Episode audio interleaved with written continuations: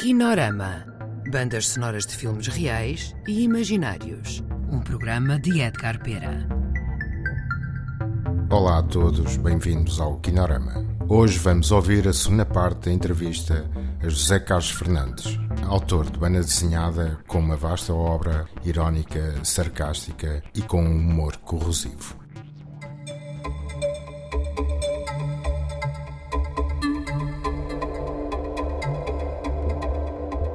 Eu trabalhei preto e branco durante muito tempo. Aliás, as primeiras então er-, eram a branco e branco. Eu fazia os contornos, depois tentava fazer assim uns sombreados muito tímidos. A partir de certa altura, lá consegui perceber como é que se aplicavam sombras, podia trabalhar mesmo a preto e branco.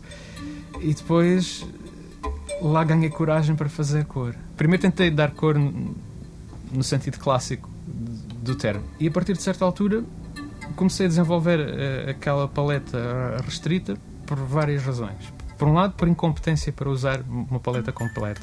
Mas por outro, também por uma questão de linguagem. Aquilo cria um ambiente. O facto de tu restringires a paleta define um ambiente. E isso pode ser positivo para a história. O estilo, às vezes, é só uma das nossas limitações. Ainda existe outra. A banda desenhada tem uma componente, vamos chamar-lhe artesanal, muito pesada, ou seja, uma coisa é a parte mais criativa, a concepção da história e depois a planificação, mas depois há uma parte artesanal demorada, em que é preciso fazer os, os detalhes, os interiores, a decoração, as mobílias, o interior dos carros.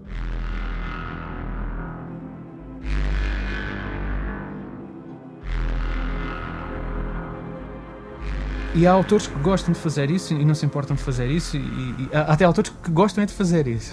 E eu nunca fiz essa, essa parte mais de preenchimento, de, de detalhe, com, com grande gosto, confesso. E portanto também tive de arranjar um, um, estilo assim mais rústico, mais tosco, que fosse suficientemente coerente, que fosse aceitável em, em termos de artes finais, mas em que não se notasse que eu não estava com paciência para fazer aquilo. Porque o facto de eu trabalhar relativamente depressa tem a ver com eu sentir a necessidade de pôr a história no papel pouco depois de ter pensado. Se a história só ficasse acabada dois anos depois, acho que entretanto pelo caminho já tinha perdido a urgência.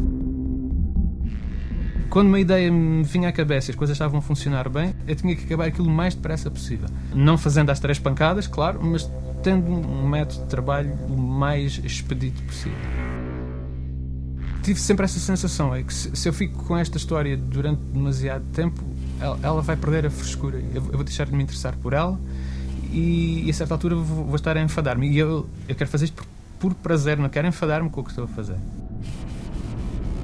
Isso também contou um bocado na definição do, do meu estilo. Às vezes há coisas que nós escolhemos conscientemente e há outras coisas que acabam por nos ser impostas ou as circunstâncias acabam também por ajudar a definir o estilo.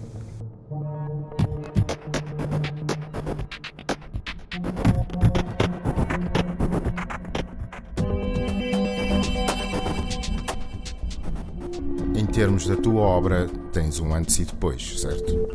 Sim.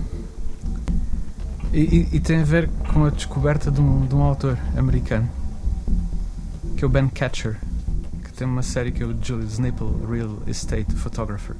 E eu andei, de certa forma, eu andei durante anos a fazer coisas muito, muito variadas, a experimentar eh, narrativas diferentes e, dentro das minhas limitadas capacidades, estilos gráficos diferentes e nunca assentei em, em, nada, nunca, nunca assentei num modelo. O Julius Nipple Real Estate Photographer tem uma fórmula narrativa.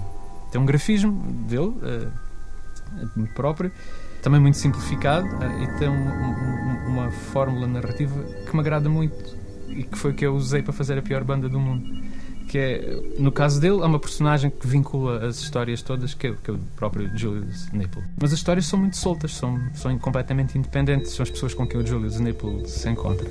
E por acaso, ao mesmo tempo que tinha lido o livro do Julius Nipple, tinha lido A Vida, Modo de Usar, do Georges Perec que é um livro que também está construído, está, está construído em, em, puzzle, em mosaico. Cada capítulo é uma divisão de um, de um prédio, um prédio muito grande, cada um com as suas personagens, e depois há os vínculos entre as personagens, ou seja, há uma meta-narrativa que se sobrepõe às pequenas narrativas, elas estão todas articuladas numa grande narrativa.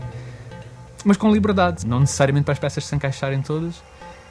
E eu achei que as duas coisas, o facto de ter lido os dois livros ao mesmo tempo, deram de certa forma a solução para a pior banda do mundo.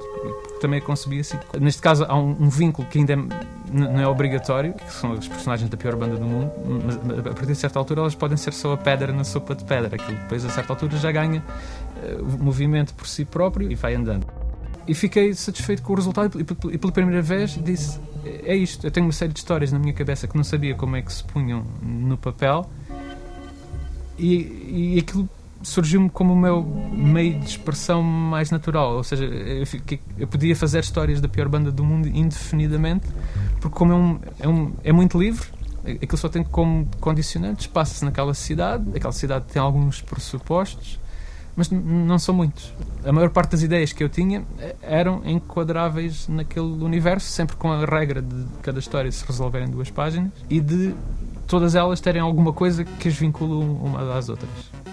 Mas como são regras muito flexíveis, muito soltas, não, não são impedimentos. As regras às vezes são um empecilho e nós só devemos adotá-las se elas nos forem úteis. Estas eram tão soltas que não, não, não me causavam nenhum embaraço e, e foi assim que, que fui, fui trabalhando as histórias da pior banda.